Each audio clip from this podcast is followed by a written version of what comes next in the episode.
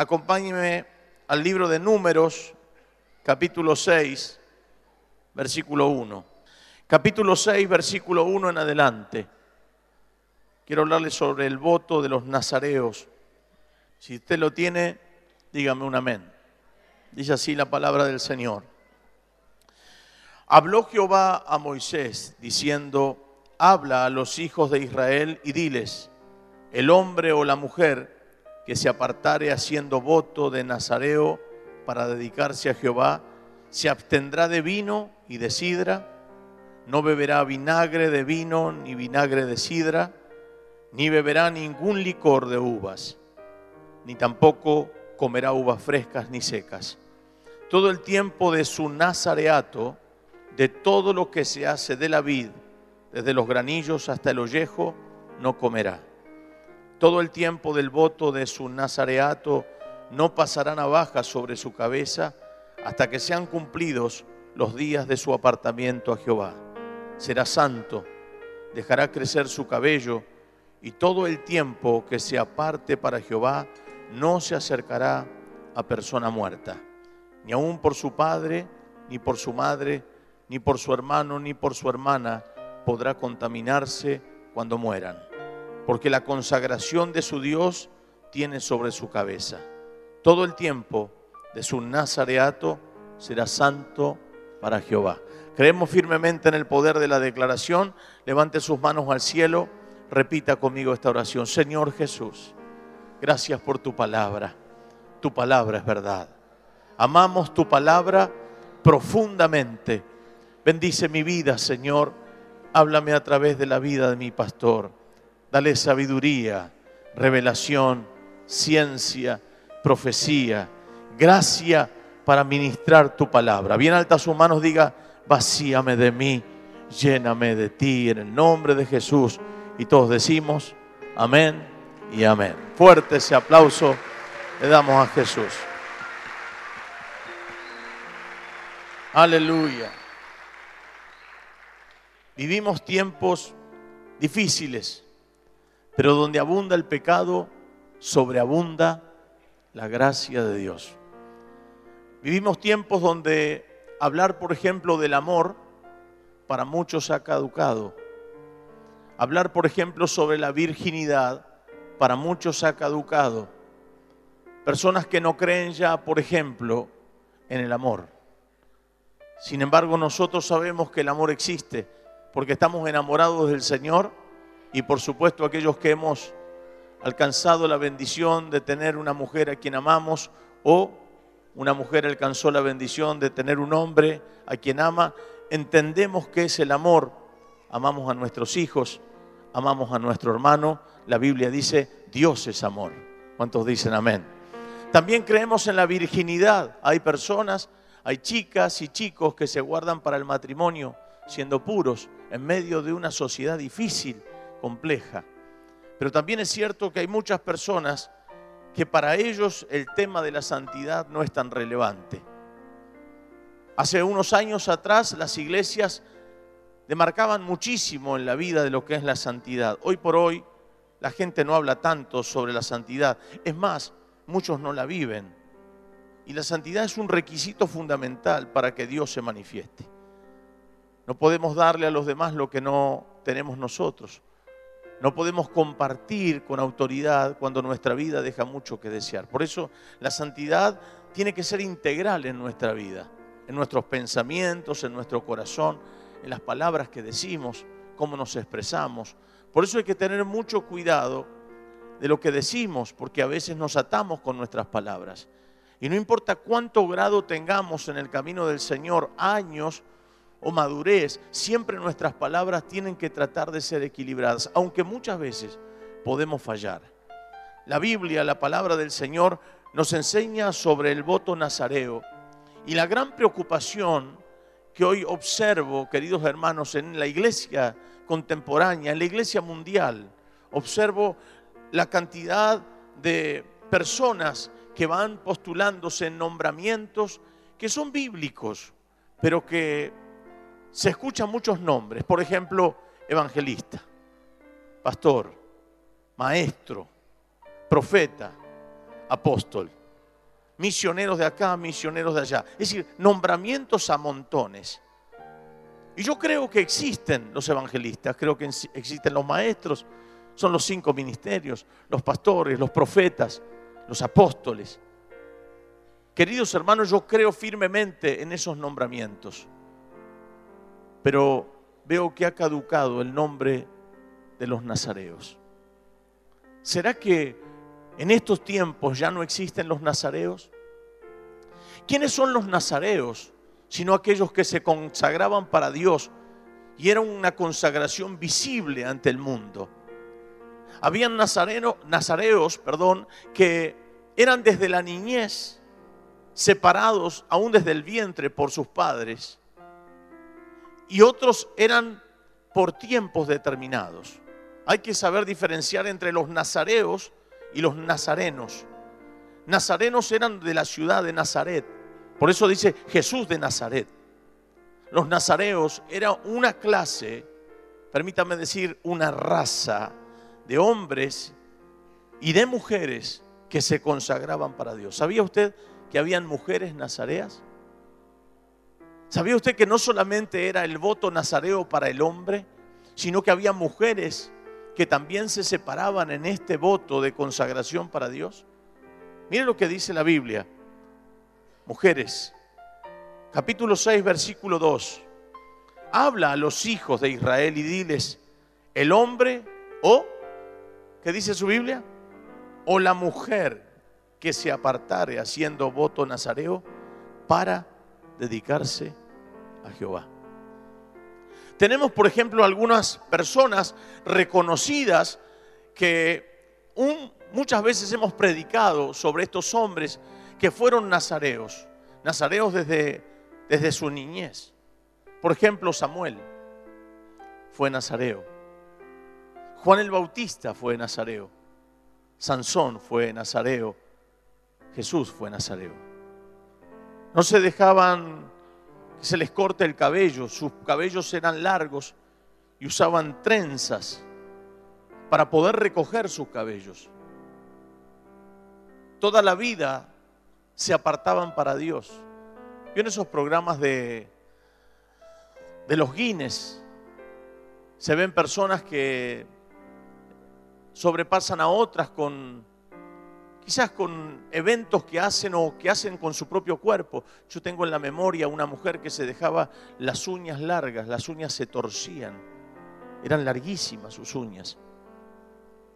El caso de los nazareos era una cuestión de dejar su cabello, pero que también ante la vista de la gente no eran tan llamativos, aunque sabían los más cercanos que había un voto especial en ellos.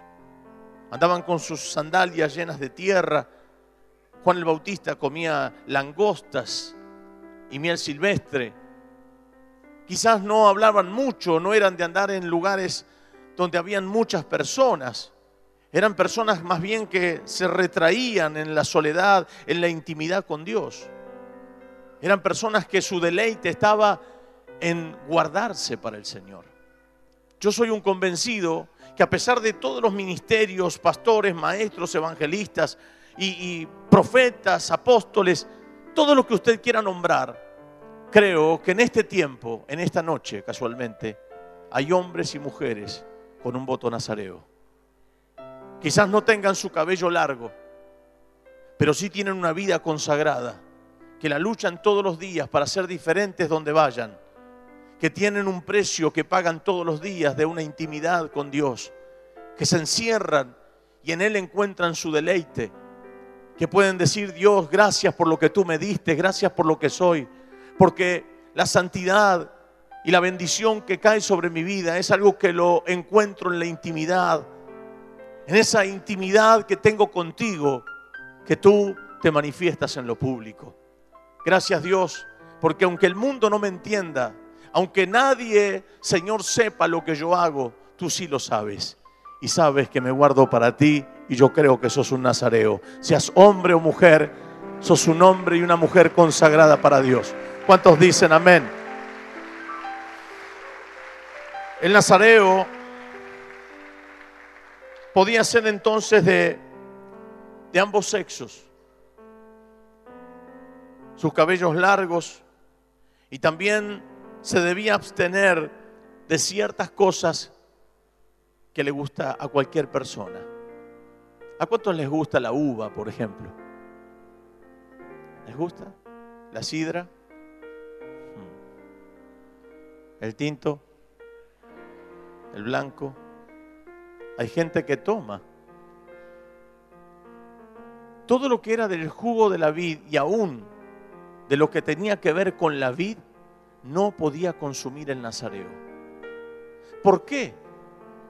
Porque eso hablaba de una alegría. La Biblia cuando habla de vino o de, de la vid, lo relaciona netamente con la alegría temporal. Con todo lo que es temporal. Por eso la Biblia dice, no miréis el vino cuando rojea, se entra suavemente en la copa, al final morderá como serpiente y dará dolor. Serás como el que yace en la punta del mastelero. Dirán, me golpearon, me hirieron, mas no me dolió. Cuando despertare, los volveré a tomar. A muchas personas Dios los ha liberado del alcohol. Los ha bendecido rompiendo las cadenas que los ataron porque fueron mordidos por el vicio.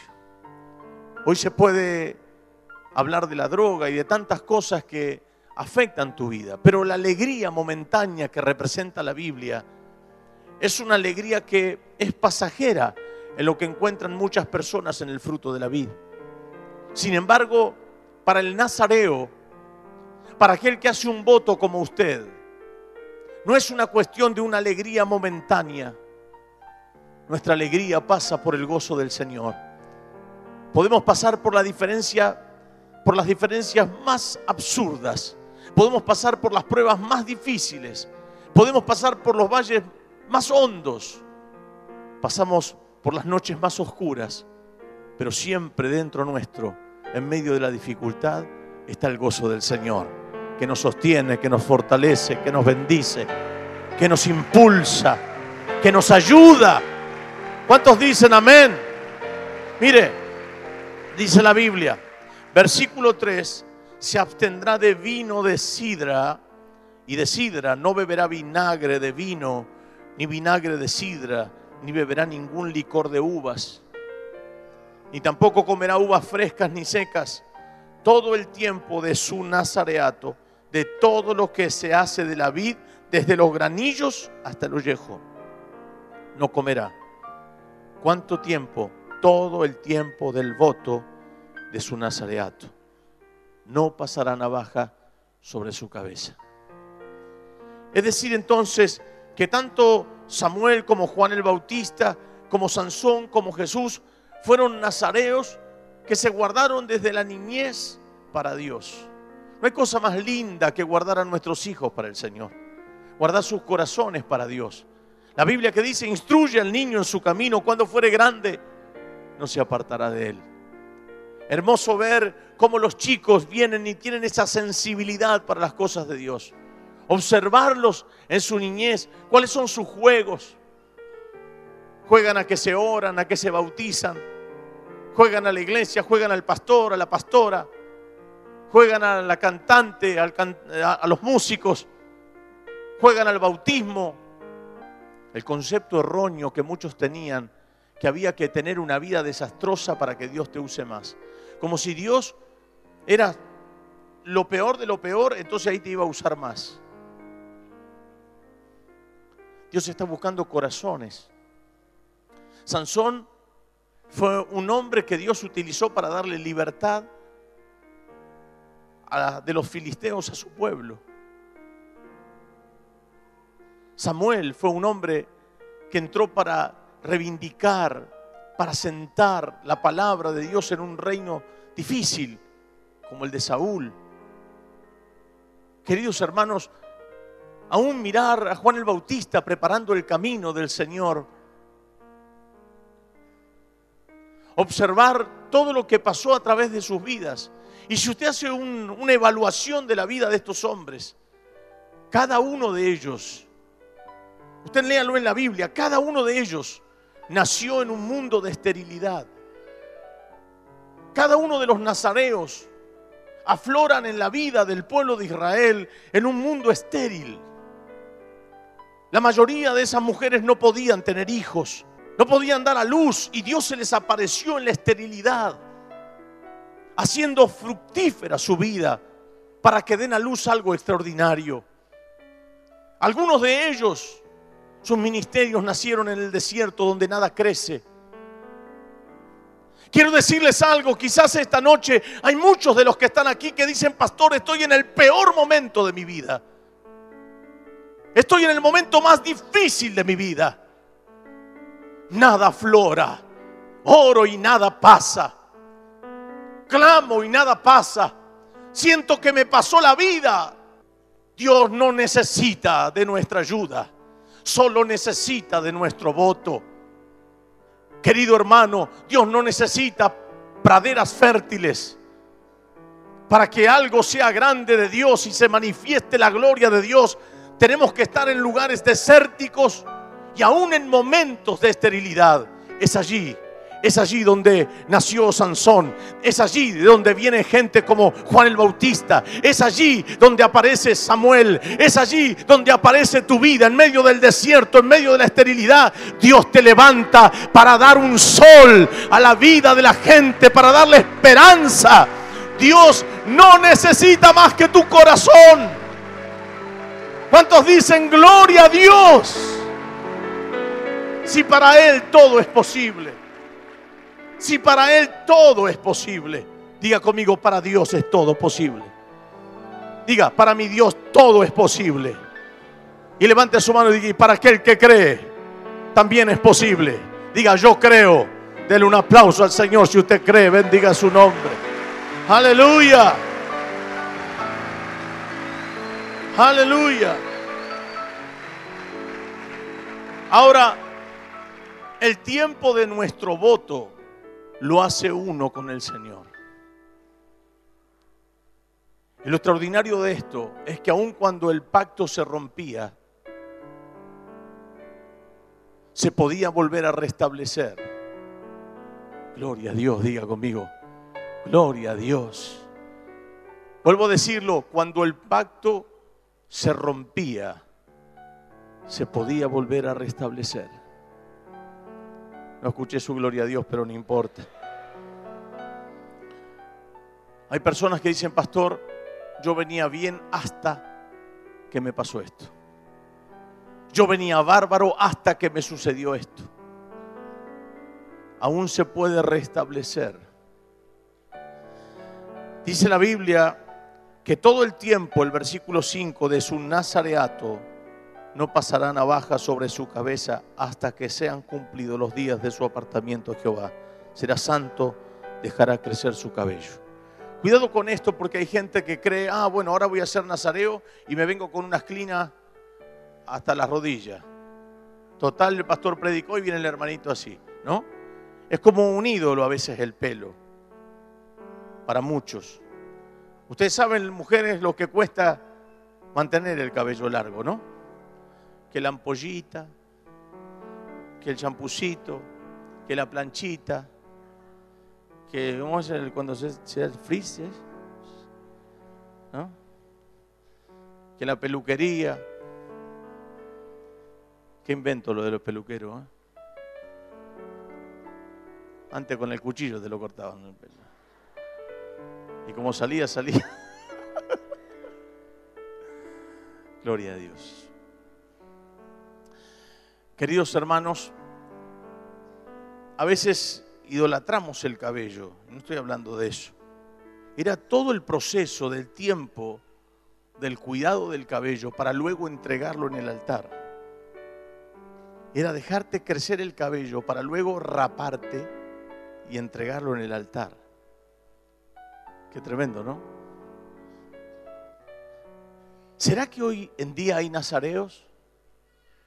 ¿Será que en la clandestinidad, en sus hogares, en sus trabajos, en sus profesiones, todavía hay gente nazarea? Sí, pastor, lo hay, acá estoy. Nadie dijo nada. Sí, pastor, acá estoy. ¿Será que todavía hay gente que, jóvenes que guardan la virginidad? ¿Será que todavía hay muchachos que guardan su vida para Dios? ¿Será que hay gente que desde que se consagró para Dios se abandonó en los brazos de Jesús y dijo, Señor, acá estoy, nunca más vuelvo atrás? Tú que todo lo ves, sabes que hago un esfuerzo, pero tú me ayudas. Gracias Señor, porque cuando nadie me ve, mi boca no habla malas palabras, mi boca alaba tu nombre. Señor, cuando nadie me ve, mi mente está ligada a la tuya, mis sentimientos están ligados a tu, a tu corazón. ¿Cuántos dicen gloria a Dios? Todo el tiempo que se aparte para Jehová no se acercará a persona muerta. Queridos hermanos, solo el voto nazareo era comparado con el voto que hacía el sumo sacerdote. Por ejemplo, el sacerdote, oiga, preste atención aquí, el sacerdote sí podía tocar muerto, pero no el sumo sacerdote. Mire usted. Y el nazareo no podía tocar muerto, porque la vida del nazareo está relacionado con, con eso, con la vida, con la victoria. El nazareo viene para abrir caminos donde no lo hay, de allí Juan el Bautista. El nazareo viene para que su boca se abra y sea la palabra, el rema de Dios a la vida del pueblo, como por ejemplo lo fue Samuel. El nazareo vino para dar libertad. Por eso Sansón tomaba una quijada de burro, de, de animal seco, y mataba mil filisteos. La fuerza de Sansón no estaba en sus músculos, en sus tendones, no estaba en su destreza. La fuerza de este hombre radicaba netamente en el pacto, en el pacto que tenía con Dios. Por eso cuando vos tenés un pacto y lo guardás, y vos no negociás tu santidad, vos sentís que Dios habla por tu boca. Vos sos de aquellos que abre camino para otros cuando están medios decaídos. Vos sos de aquellos que en medio del desierto ves que florecen las cosas. Vos vas preparando camino para muchos. Vos vas dando victorias para muchos. Porque Dios te llamó a eso. El voto te da la fuerza necesaria para abrir camino donde no lo hay. Para que crezcan las cosas donde todo es estéril. ¿Cuántos dicen gloria a Dios? Por eso por eso muchas veces, por eso muchas veces el diablo trata de reducirte de a poco. Trata de ir guerreando en varios frentes para deteriorar tu integridad. Entonces va buscando la forma. ¿Cuántos salieron de la droga aquí? Levánteme la mano, por favor. Bien. ¿Cuántos eran un desastre moralmente? Levánteme la mano. Más fino no lo pude decir. ¿Cuántos eran violentos? ¿Qué hace el enemigo? Viene y genera situaciones donde un día te venció. Genera situaciones para que usted de a poquito vaya accediendo a eso. Y dice que las pequeñas zorras son las que minan la casa. Entonces empieza a aflorar tu humanidad. Y de a poco te vas deteriorando. Poco a poco tu santidad se va deteriorando. Poco a poco te vas dejando vencer y te vas como entregando. Y esa gente que va sufriendo un proceso de deterioro en su cuerpo hasta que acepta la muerte como una liberación. Gente que dice, ya no quiero luchar más, me quiero dejar morir. Eso es lo que pasa en el deterioro de la vida espiritual. Y eso es lo que le pasó a Sansón. Sansón fue nazareo. Pero una mujer llamada Dalila pudo más que mil hombres. Y lo empezó a seducir. Y fue reducido ese hombre que le metía miedo a los filisteos a un bocado de pan. Una mujer pudo más que mil hombres. Qué tremendo, ¿no? Por eso cuando uno se enamora de la persona incorrecta, es difícil. uno de los pasos más importantes en la vida es con quién te vas a unir. Porque ella puede ser tu corona o él puede ser tu corona o él o ella puede ser tu fosa. Andarán juntos si no anduvieran de acuerdo. No crea que uno es bueno y el otro es malo. A la larga o a la corta, los dos piensan igual, comen lo mismo. Cuando uno te ama, el otro también te ama. Cuando uno te acepta, el otro también te acepta. Cuando uno te abraza, el otro también. Qué bendición, ¿verdad? Si usted supiera, pastor. Sansón empezó a dejarse seducir por Dalila, de tal manera que le iba inventando formas y empezó a jugar con sus mentiras. No, si me atan mis trenzas, mi cabello en estacas, si me hacen aquello o lo otro. Y empezó a jugar con la mentira. Iba zafando, como muchas veces zafan, porque una mentira tengo que usar otra para poder sostenerla, dije, hoy a la tarde. Hasta que ya no pudo sostener más la mentira y su corazón se abrió y le contó la verdad. Yo soy nazareo de nacimiento. Si pasa navaja por mi cabeza, seré como cualquier hombre. La fuerza no estaba en el cabello. La fuerza no estaba en sus músculos. La fuerza estaba en su pacto. No vaya a creer usted que las cosas le salen bien porque hay una capacidad innata en usted. No vayamos a creer nosotros los que ministramos la palabra que somos nosotros. Porque al fin y al cabo somos simplemente hombres bajo la unción del Espíritu. No vaya a creer usted que su capacidad, que si usted no lo hace nadie lo puede hacer mejor que usted. No vaya a creerlo pero sí crea firmemente, humildemente le aconsejo que lo único que nos sostiene en esta unción se llama un pacto que no se rompe.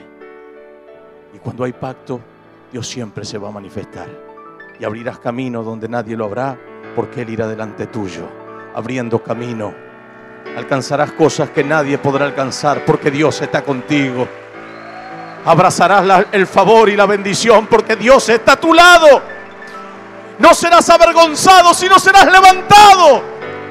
No serás quebrantado, sino fortalecido. No retrocederás, sino avanzarás sobre la tierra. Y cuando abrió su corazón, Dalila se dio cuenta que le había dicho su gran secreto. Llamó a los filisteos y mientras dormía le cortaron el cabello. Y le dijo Sansón, los filisteos contra ti.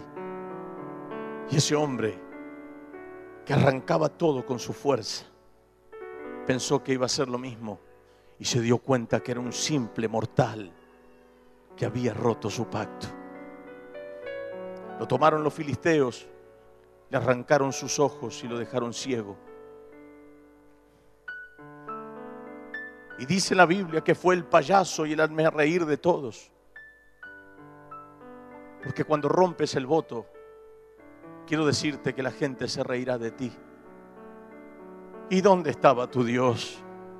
Y vos que animabas a otros, y vos me querías llevar a la iglesia y estás peor que yo. ¿Dónde está tu Dios?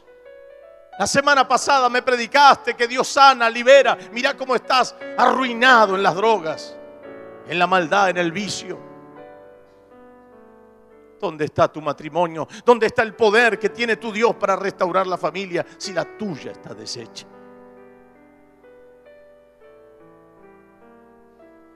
Y Sansón, ciego, después que pasó el tiempo, su cabello comenzó a crecer de a poco. Y lo llevaron para burlarse al templo de su Dios.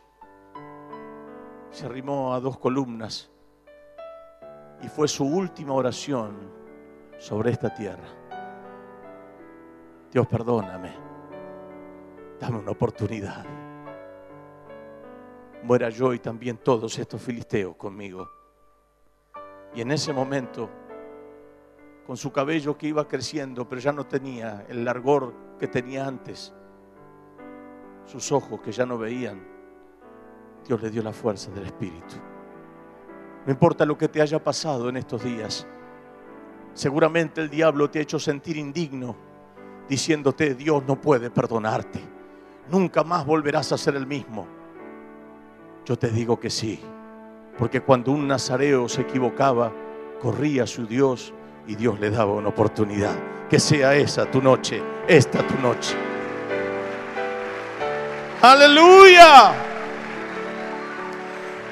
Diga conmigo, gloria a Dios.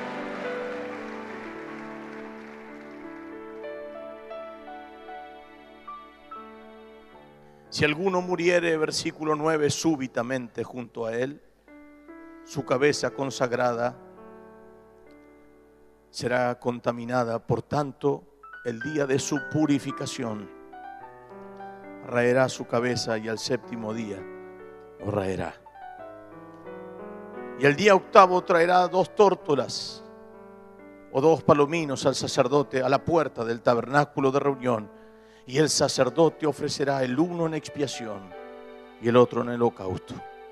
Y hará expiación de lo que pecó a causa del muerto y santificará su cabeza en aquel día. Es decir, que si algo pasaba con el nazareo, si se, si se contaminaba por la muerte, si se contaminaba en su vida, el nazareo podía correr llevando dos tórtolas o dos palominos, uno para expiación y otro en holocausto. Y dice la Biblia, y santificará su cabeza en aquel día. ¿Qué habrá pasado con nosotros? ¿Será que esta semana fue difícil? ¿Será que el enemigo dice ya, vos no podés hacer voto de nada? No podés hacer un pacto con Dios. El diablo dice, no tenés vergüenza. Son cara dura. Vas a levantar las manos y después te agarras de las mechas. Gritás, insultás. Te digo a ti, no le hagas caso a esa voz. Jesús por mi boca te dice, hay expiación, hay sangre vertida en la cruz para limpiarte de todos tus pecados y esa sangre es suficiente. Y si hoy te animas, puedes retomar tu voto nazareato y vas a ver la gloria de Dios sobre tu vida y Dios te dará una gran victoria. una gran victoria. Una gran victoria. Aleluya. ¿Puedo volver a comenzar, pastor? Claro que sí. ¿Será que puedo? Claro que puedes. Solo tiene que haber una decisión firme de tu lado. ¿Estás preparado para lo que viene? ¿Será que todavía hay nazareos? Quizás no haya muchos evangelistas o pastores o maestros o profetas o apóstoles. Pero aquí hay muchos nazareos gente que abrirá camino para otros, gente que abrirá su boca y las multitudes vendrán, porque Dios estará con ellos. Los nazareos predicaban una palabra tan fuerte como la de Juan el Bautista. Generación de víboras. ¿Quién nos enseñó a huir de la ira venidera? A ser frutos dignos de arrepentimiento. Y las multitudes se convocaban ante la predicación de un nazareo llamado Juan el Bautista. Cuando Sansón se levantaba, los filisteos en vez de avanzar, corrían para huir. Cuando Samuel abría su boca y profetizaba, la gente decía de él, he aquí un hombre insigne, todo lo que él dice acontece sin que nada falte. ¿Será que aquí habrá hombres y mujeres que quieren renovar su pacto? ¿Será? Dice que los nazareos se apartaban lugares solos.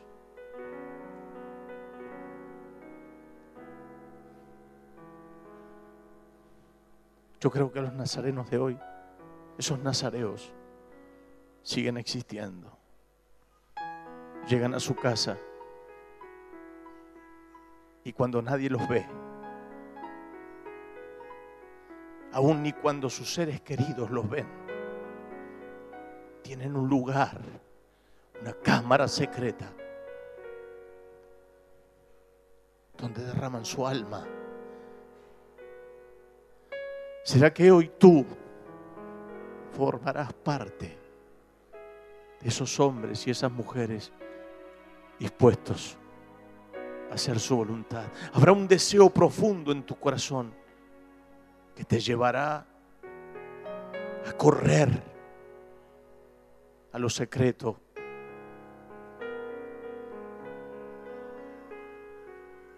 Y allí tu mente será formada a pensar como Cristo piensa. A hablar lo que Él habla, a sentir lo que Él siente. Será que allí te encontrará el Señor y no habrá mayor deleite que hacer su voluntad. Sí, Señor. Sí. Yo creo que aquí en San Martín todavía hay nazareos. Yo lo creo. Están aquí delante tuyo. Y tú los conoces por nombre y apellido y conoces todo de ellos. Estos nazareos no venden su santidad. Estos nazareos están dispuestos a hacer lo que otros no harían. Aquí están, Señor. Son tuyos. Dele un aplauso fuerte a Jesús.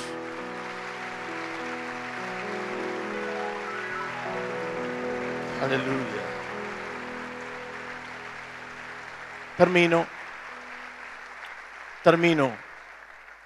Versículo 18. Entonces el nazareo raerá a la puerta del tabernáculo de reunión su cabeza consagrada y tomará los cabellos de su cabeza consagrada y los pondrá sobre el fuego que está debajo de la ofrenda de paz. Toda una vida guardándose para Dios, o meses, o años, y cuando cumplían su voto, pasaban navaja su cabeza y llevaban sus trenzas su cabello y lo ponían en el altar, diciéndole, Señor, todo este tiempo me guardé para ti. Aquí está mi voto. Aquí está mi cabello. ¿Será que hoy nosotros podemos entregarle nuestro corazón aquí? ¿Será que hoy podemos decirle, Jesús, aquí estoy, dispuesto a que me uses? a que hagas conmigo lo que quieras. Señor, te pertenezco.